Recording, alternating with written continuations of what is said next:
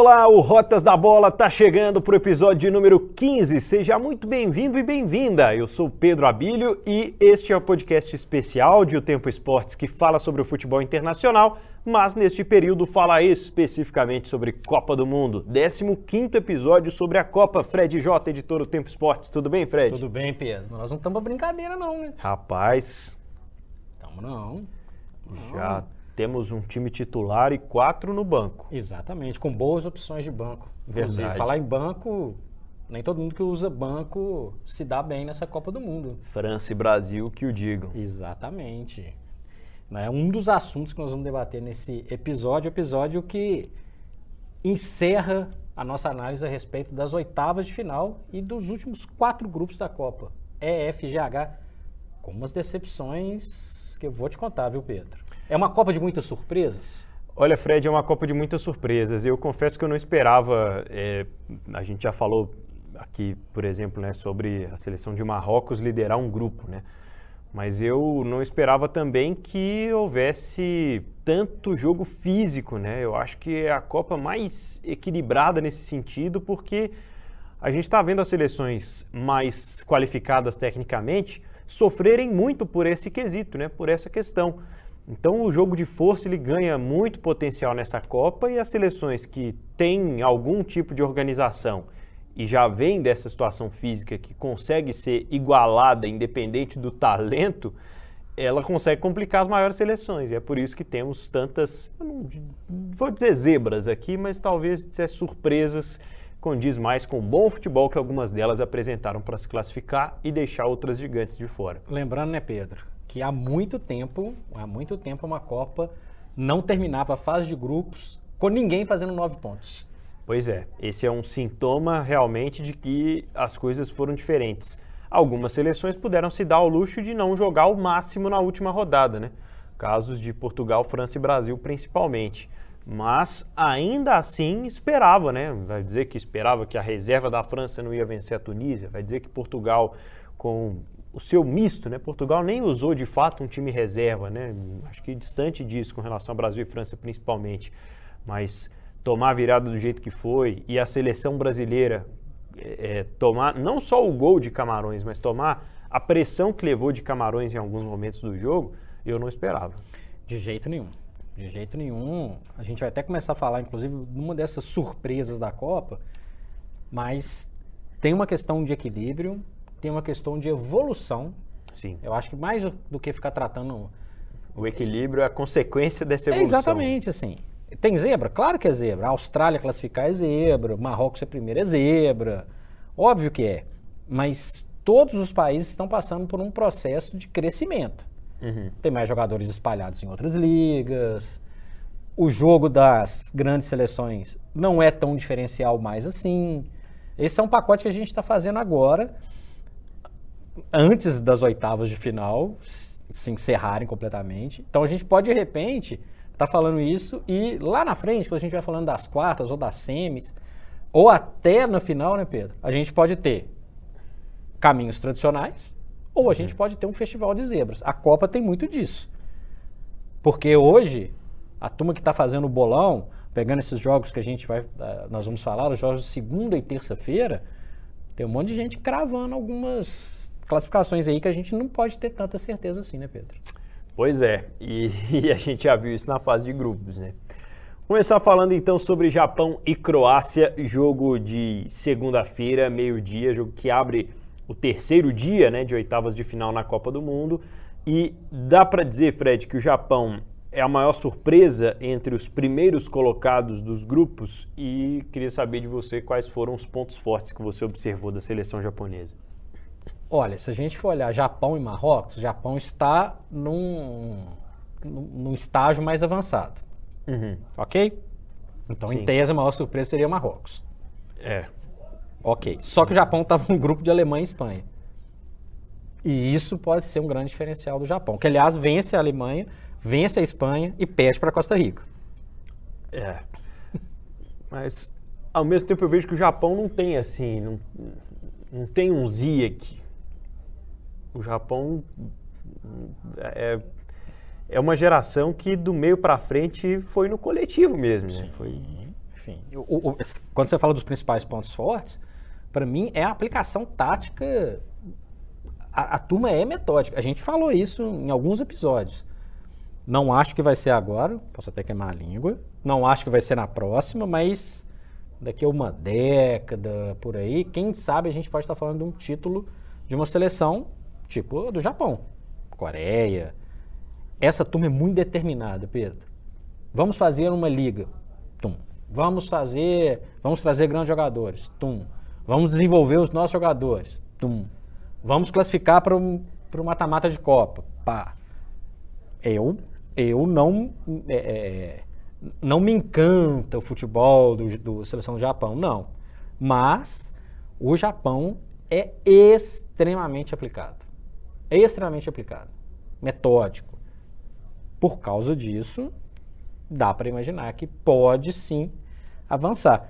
Porque eu até te fazer uma pergunta. Por quê? Porque a Croácia, na minha avaliação, está no pacote das seleções que renderam abaixo do esperado. Uhum. Concorda? Concordo, concordo sim. Acho que a gente já viu uma, uma tendência da Croácia ter uma seleção menos forte do que aquela de 2018. O ciclo não foi muito bom para a Croácia nesse sentido. E talvez aí esteja o equilíbrio das coisas, né, entre as duas seleções, porque a aplicação que você citou do Japão é o que, de certo modo, eu sinto que faltou na Croácia nessa primeira fase. Que a gente ainda não viu uma seleção que conseguiu desenvolver né, um, um jogo de, de, transição rápida que tinha antes, de uma, é, algumas características que a Croácia apresentava de, de potencial, de positivo né, em 2018, mas que esse ano eu acho que vimos muito pouco né, do que tem a oferecer. E principalmente um ataque que já não é mais tão poderoso, tanto em termos de nomes, né, quanto em termos de características né, de jogadores que vieram depois. Temos de potência propriamente dita, a gente dá para falar isso.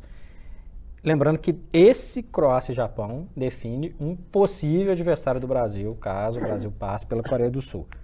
Tem favorito? Olha, para mim a Croácia ainda é favorita, mas é disso que o Japão tem gostado, né? Porque quando jogou com a Costa Rica, perdeu.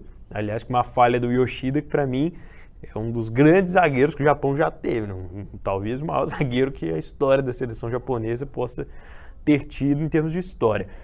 Mas, e, e ao mesmo tempo, ao lado dele, quem foi o, o, grande ponto de equilíbrio do Japão na maioria das vezes, o Gonda, né? O goleiro fez realmente três jogos assim que se não fosse ele, a situação certamente não seria essa. Ele fez grandes defesas contra Espanha e Alemanha, além do jogo contra a Costa Rica, evitando né, que fosse pior ainda. Mas ele falhou contra a Costa Rica também. É, falhou no, no gol. Acho que os dois falharam né, no, no gol da Costa Rica, mas um dos goleiros que tiveram aí boas atuações na Copa do Mundo na primeira fase, principalmente nos, nos jogos contra as maiores, né, nos jogos contra Alemanha e Espanha. Para mim, a Croácia ainda é favorita mesmo assim, Fred, pelo que a gente já viu de alguns jogadores que estão lá apresentarem taticamente. Só o Modric não começar a brigar com o Kovacic, né? O que aconteceu no último jogo no meio do campo, eles discutindo ali enquanto a Croácia não estava indo muito bem. Aí eu acho que a coisa flui. Melhor discutir ali do que nos bastidores. Vamos falar quem gosta de brigar nos bastidores oh. Inclusive, nem está nesse bolo aqui de classificados. Eu acho um jogo muito equilibrado, viu? Agora, no mesmo dia, na mesma segunda-feira, dia 5, o jogo das 4 horas é Brasil e Coreia do Sul. Que muita gente comemorou, festejou, porque tinha uma possibilidade de ser um Brasil e Uruguai, quem sabe até um Brasil e Portugal. E o Brasil tem, pelo caminho, um desenho que talvez ele mesmo não imaginasse. A gente poderia estar falando de um Espanha e Croácia, Alemanha e Bélgica, e um Brasil, Uruguai, Brasil e Portugal. Desse bolo aí vai ter um semifinalista. Óbvio que o Brasil é favorito, destacado, não preciso nem de falar isso. Entre, entre todos. Entre né? todos esses quatro aqui, léguas de, de, distância. Na minha opinião, chega com uma defesa sólida, uhum. tem boas opções ofensivas e classificou sem muitos problemas, apesar de um jogo muito ruim contra Camarões, com muitas reservas, um jogo apertado contra a Suíça mas não teve problemas. O que eu acho que a gente tem que debater aqui, Pedro? Altos e baixos do time de Tite. Entra como favorito, certo? Certo. Altos e baixos. Bom, vamos lá. O alto da seleção brasileira é o que oferece de potencial ofensivo, né? O que tem de opções ofensivas e de jeitos de atacar diferentes. Como, por exemplo, em contra Camarões, é, brilhou os olhos ver a disposição do Gabriel Martinelli, né? A velocidade, o que ele tem de habilidade para driblar, de chegar na linha de fundo, fazer uma jogada ao mesmo tempo da sua característica principal, que é tender a levar para o chute, né? Cortando por dentro. Faz o facão muito bem é um grande jogador e se mostrou muito à vontade na Copa do Mundo, né? Vi também o Anthony nos jogos em que entrou assim, mas com opção, para mim, o Gabriel Martinelli subiu uma casinha aí, foi o primeiro, o primeiro ponto dele em relação a essa Copa do Mundo. Baixos, para mim, até agora, Fred, o meio-campo em alguns momentos. É, quando o Brasil jogou com o meio-campo titular de Casemiro, e aliás, não tem um meio-campo titular, a gente já percebeu, né? O Brasil às vezes é um pouco mais ofensivo com um volante e um meia, mas às vezes são dois volantes. E o Tite me parece gostar bastante dessa ideia dos dois volantes, né? O Fred jogou com mais liberdade contra Camarões, mas o Fabinho bem, bem na contenção ali naquela, naquela condição do Casemiro. O Brasil no meio-campo está criando uma distância entre a defesa e o ataque para circular principalmente na área central do campo ofensivo. Depende muito das jogadas individuais dos pontas. Nenhum demérito nisso, são muito habilidosos, estão lá para isso. Rafinha e Vinícius fizeram, inclusive, muito bem o seu papel quando foi necessário. O Rafinha, para mim, tem uma, um defeito, entre aspas, que o Vinícius Júnior está tentando corrigir ao longo da carreira, que é a finalização. Né? Nos primeiros jogos, o Rafinha teve chances claras e não conseguiu fazer o gol. Mas é, o ponto baixo para mim continua sendo essa situação da, da criatividade ali no meio campo, de fazer alguma coisa diferente. Eu me decepcionei um pouco com a, a, a, substituição que ele faz no último jogo. Quando ele tira o Fred e coloca o Bruno Guimarães, o Bruno Guimarães entrou muito abaixo do que a gente espera ver dele. Então, para mim, o ponto a ser observado e corrigido talvez da seleção seja o meio-campo. Não fossem os problemas físicos das laterais, né? Que é bem provável que a gente tenha uma improvisação com o Marquinhos pelo lado esquerdo. Talvez ele inverta aquela situação que ele fez contra a Gana no amistoso, né? que ele colocou o Militão na direita para soltar o Alex Telles pelo lado esquerdo. Agora com os dois laterais esquerdos em dúvidas físicas, né? talvez seja o Marquinhos mais preso e o Daniel Alves dando fluidez ao jogo pelo lado direito. Na verdade, as laterais não me agradam de maneira geral. Com uhum. o Danilo, com o Daniel Alves, com o Alexandre e com o Alex Telles não me agrada. Sim. O Alexandro, até ele, defensivamente, ele é muito bom. São jogadores experientes, jogadores rodados. O Alex Telles num nível mais abaixo. O Daniel Alves, obviamente pela experiência, pela categoria, pelo histórico, a gente não precisa ficar falando disso, mas numa competição como a Copa do Mundo, para é. mim é um pouco capenga a, a, a situação das laterais. Claro. O meio de campo, quem acompanha a gente aí no Rotas da Bola, a gente tinha falado lá atrás, né? O Paquetá vai ser esse cara. Ele, ele não, eu, pelo menos, não acho ele um fora de série. Um bom jogador, ponto. Outras opções que o Tite teria ali para montar o meio de campo é voltar com o Neymar. E, obviamente, eu acho que o time com o Neymar é uma coisa, o time sem Neymar é outra coisa. Não adianta tentar tapar o sol com a peneira. O Neymar é um diferencial, sim. Uhum. Ele pode até não render o que as pessoas esperam dele, mas é um jogador que segura 3, 4, é um jogador que pode dar um toque diferencial. É, é, é um, é um acima da. É um fora de série. Uhum. Ele fez alguma Copa até agora brilhante? Não, não fez. Nenhuma delas que ele disputou. 14, 18 e agora jogou um jogo. Vai voltar? Não sei. Mas quando tem o Neymar, a história é um pouco diferente. Certo? E o meio de campo, eu acho que ele poderia ser povoado, no bom sentido, de jogadores que o Tite poderia trabalhar melhor, ter mais opções para quando acontecesse exatamente esse momento.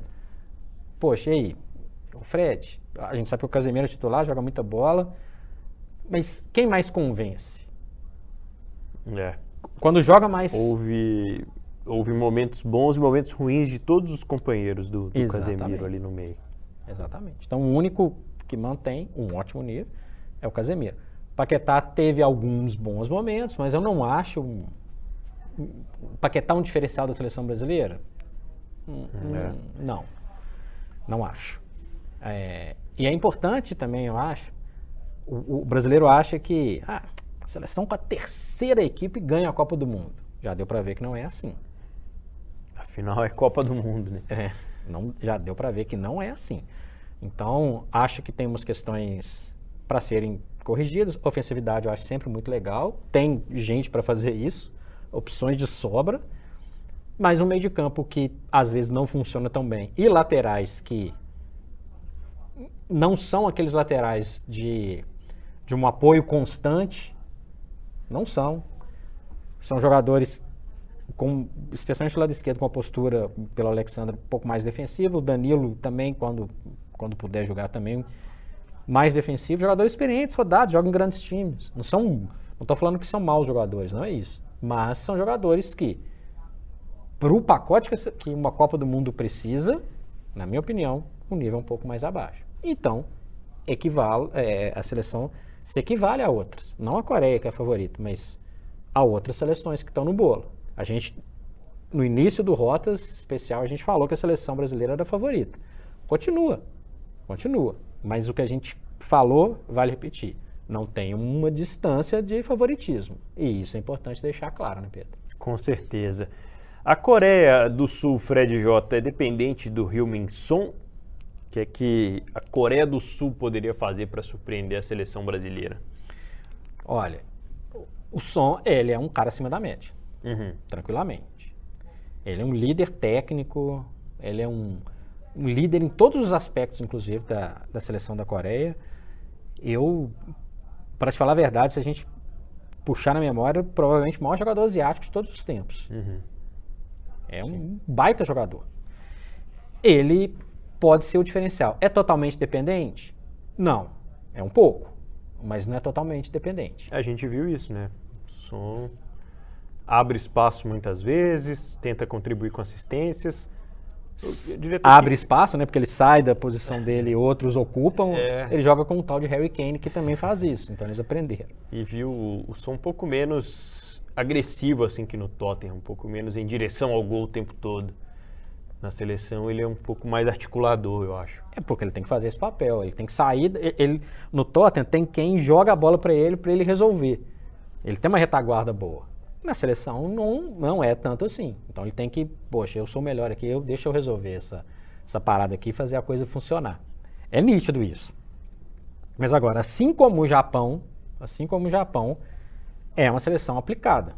Uhum. Sabe que é inferior ao Brasil. Sabe também que, eu falei das laterais, todas as opções de laterais do Brasil são laterais pesados.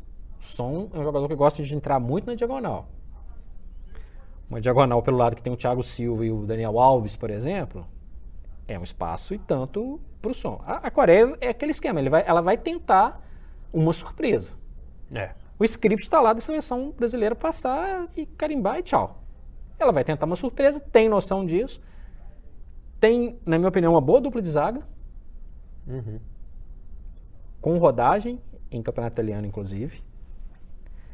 Gosto do, do, desse perfil de de uma defesa para eles firme e que tenta não deixar tantos espaços. Mas a contenção para essa, essa defesa é um ponto fraco da, da, da Coreia, que tomou três gols de, de Gana, de uma certa forma, com uma certa facilidade. O Brasil pode tentar jogar pelos lados, pode tentar o jogo, jogo aéreo com o Richarlison dentro da área, por exemplo, valeria demais para os coreanos uma classificação eliminando o Brasil, provavelmente um feito até maior do que a semifinal de 2002. Mas corre por fora. Quem que pode carregar? O som. É dependente? Não. O som pode fazer a, a roda girar. Jogão, Brasil e Coreia do Sul. A seleção brasileira vai enfrentar a sul-coreana na segunda-feira.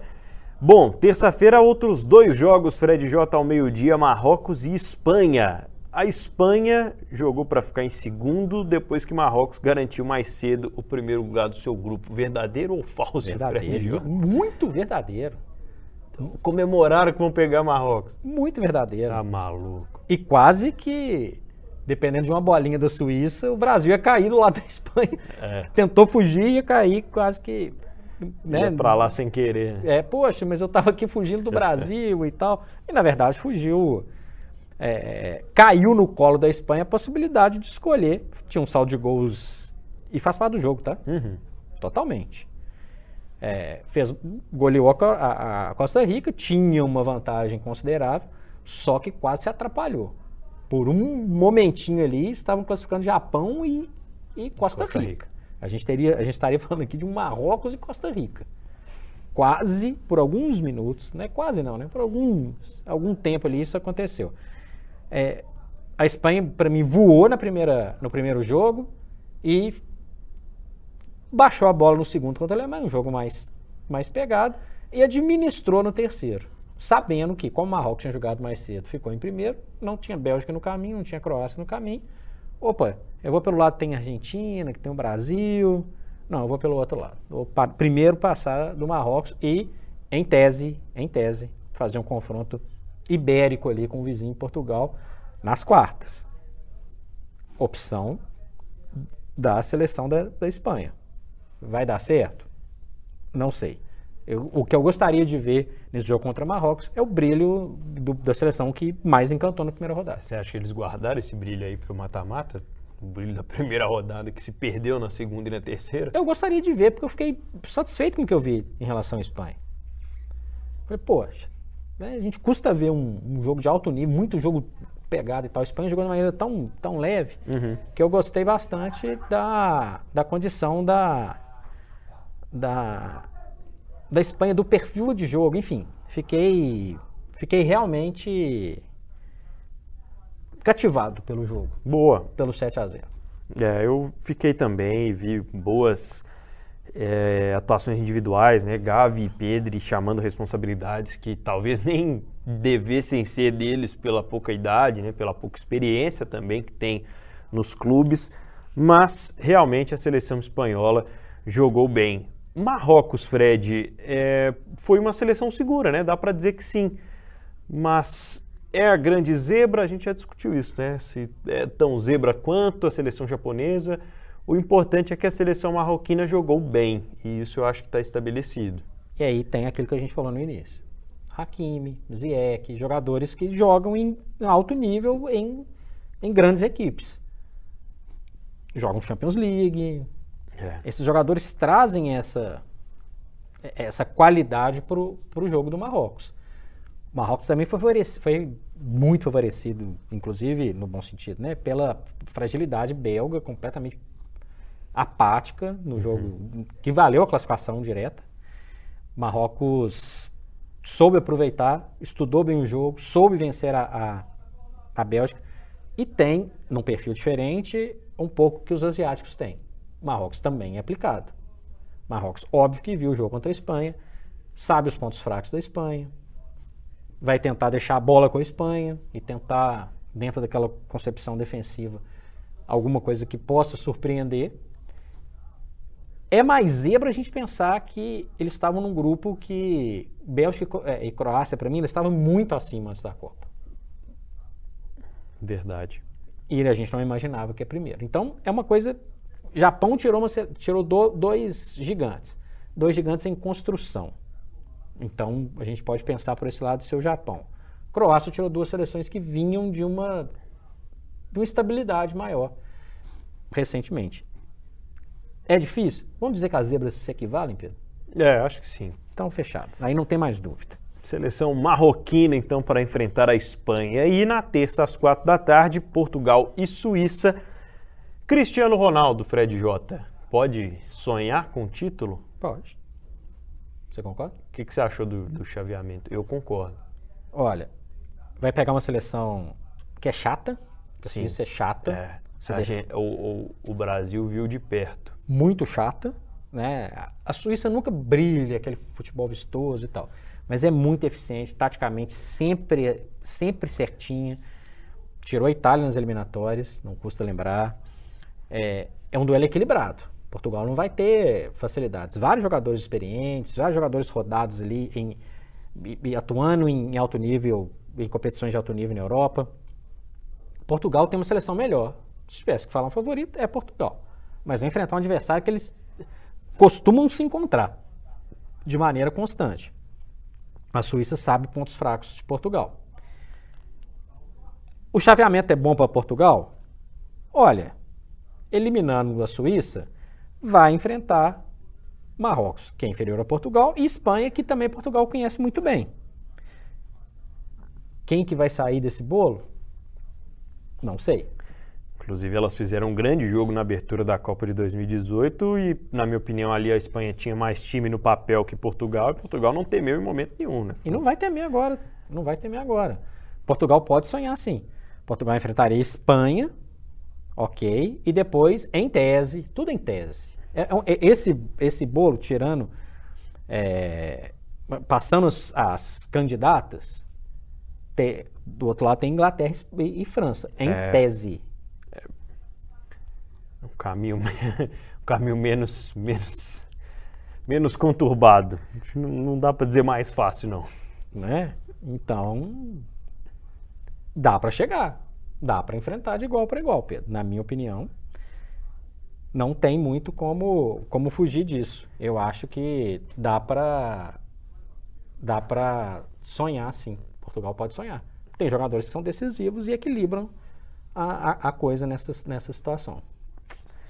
E a Suíça? A gente já falou dessa organização tática, Fred, mas é uma seleção que demorou, assim, na maioria dos jogos para conseguir reagir ofensivamente. Acho que foi mais estimulada a fazer isso no jogo contra a Sérvia, né? Que acabou fazendo três gols, porque teve muita dificuldade para ganhar de Camarões, perde para o Brasil sem levar trabalho ao Alisson e contra a Sérvia, enfim, três gols, mas acho que muito mais pela circunstância, porque o jogo se abriu para a Suíça jogar. A Sérvia tinha que tentar vencer o jogo para tentar eliminar a própria Suíça. E lembrando que Camarões tinha chance também, né? É verdade. Então, o jogo apareceu para é, é, é para a Suíça. A diferença é que a Suíça, diante do Brasil, ela decidiu se defender, defender, defender, defender, defender. Talvez tivesse arriscado um pouco mais contra o Brasil, poderia ter uma história até diferente. É. Eu acho que contra a Sérvia, bom, qualidade do Brasil é maior, eu, nós vamos tentar resolver esse jogo aqui. Tem uma postura defensiva ótima. Se conseguir fazer o que fez contra a Sérvia, que é se oferecer para o jogo, correr atrás do jogo, pode dar muito trabalho para o Portugal de Pepe, né, Pedro? Portugal de Pepe.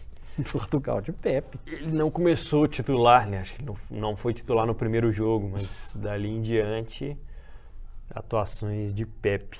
39 anos e braçadeira em alguns momentos da, da carreira é, brilhante dele na, na, seleção portuguesa. Tem um zagueiro que é muito técnico, né? Que é o Dias. Joga muito. E, né? e tem o Pepe, que é o zagueiro que é o Pepe. bruto. que é o Pepe. E é Joga é o... O, o, parceiro dele ajuda ele a equilibrar. Segurar a onda um pouco, né? Mas eu, assim, eu acho ainda uma, opções difíceis, para não dizer outra coisa, né? Para o Pepe ainda justificar o fato de ser titular da seleção portuguesa, e acredito que vai ser assim na sequência da Copa do Mundo. É claro que está havendo um revezamento, né? Afinal de contas, estamos falando de um jogador de 39 anos, mas ainda é muito querido, né? Entre o Fernando Santos e os outros jogadores de Portugal. O Cristiano, no último jogo, acaba tendo mais um episódio do Cristiano Birrento que a gente está vendo no fim de carreira, né? Que ele reclama da substituição para variar, mas não dá para descartar né, o, o, potencial que pode ser o Cristiano em jogos decisivos. Bom, este é o Rotas da Bola na Copa do Mundo. Esse aí é craque. Caramba, joga muito. Gênio. Simplesmente gênio. Quem disse que você precisa ser craque para mandar bem em campo? Com a Estrela Bet, você joga em todos os esportes e mostra o seu talento. É fácil de jogar e todo mundo pode ganhar. Mostre que você tem estrela. Venha para a Estrela Bet. Jogou, brilhou. Reta final do Rotas da Bola, episódio 15, falando sobre a outra metade das oitavas de final. Vamos fazer um rápido balanço aqui sobre esses quatro últimos grupos, Fred. A decepção alemã e a Costa Rica instável. Quem poderia fazer mais? A Alemanha, tranquilamente, né? Poderia muito mais. Achei apático em vários momentos. Foi. Inclusive, o Hans Flick detestou isso aí que você falou, só que com o Schweinsteiger falando para ele né, na entrevista lá depois, houve uma, uma farbinha ali, né? Mas foi apática. Foi. Apática. Às vezes parecia até desinteressada, nem parecia que a Alemanha, a Alemanha aguerrida, que sempre né, tenta algo mais. Não gostei.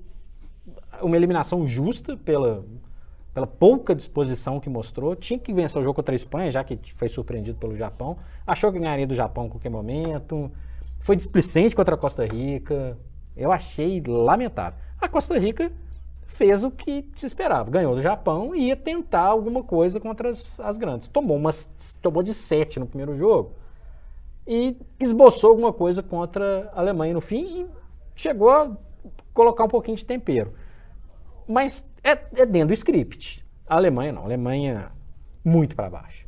Falar em muito para baixo, vou passar a bola para você do grupo F. A Bélgica, assim, Bélgica e Canadá. Nós falamos dos classificados, Marrocos e Croácia. Bélgica e Canadá. Hum. Qual que é o balanço disso? O, o, Canadá foi passear na. Foi. Foi. Mas foi um bom passeio? Ah, foi razoável. Era o que dava para oferecer. Talvez daqui a quatro anos, dentro de casa, em algum momento, ela consiga fazer algo melhor. E a Bélgica? Mas a Bélgica foi a grande decepção na minha avaliação, na minha avaliação dessa primeira fase. Porque eu não imaginava uma Alemanha estrondosa, não, não imaginava que os jovens jogadores da seleção alemã fossem tão rapidamente da liga para ponto de ser uma seleção que se transformasse ao longo do torneio numa favorita. Para mim, a Alemanha esteve sempre numa prateleira intermediária. A Bélgica não. Era a última chance de muitos dos jogadores talentosos que essa geração teve mostrarem algum serviço a nível internacional na sua seleção. E alguns deles até devendo né, nos próprios clubes. Mas a seleção da Bélgica desperdiça um talento como é o do Kevin De Bruyne, porque simplesmente, é claro, a gente tem que destacar que o Lukaku não estava na sua melhor condição física e o Batshuayi tem um desequilíbrio técnico em relação ao principal atacante, ao meu ver.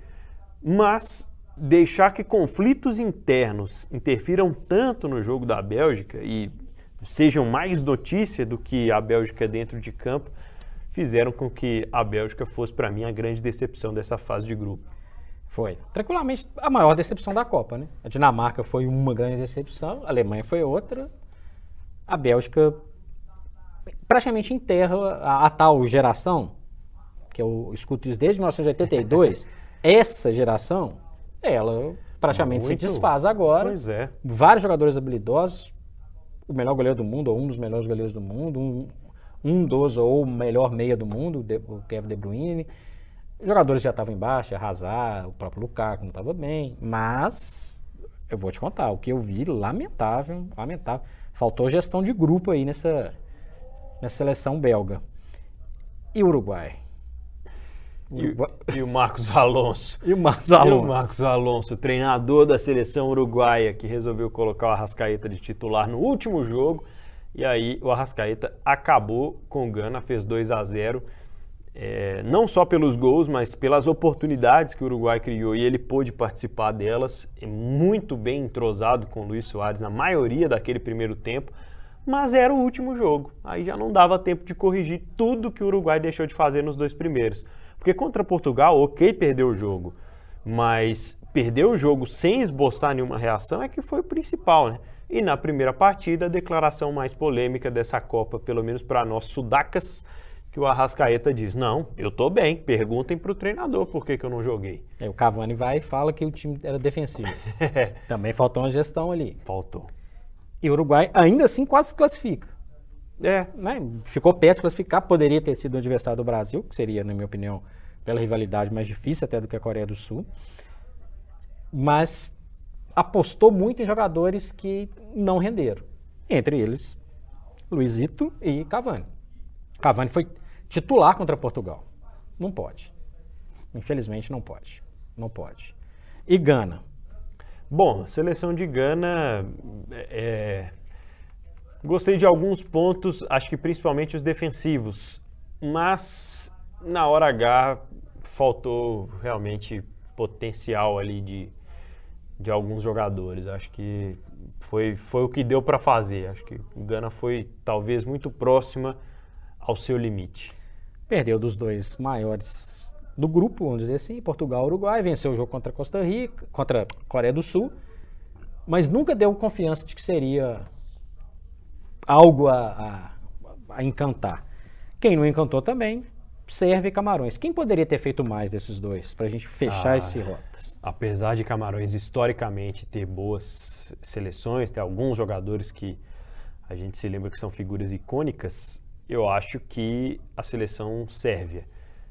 Talvez se juntassem as duas, se a Sérvia tivesse um Chupo-Motim, por exemplo, talvez ajudasse, porque a Sérvia tem dois é, bons centroavantes, né? mas falta ali articulação, né?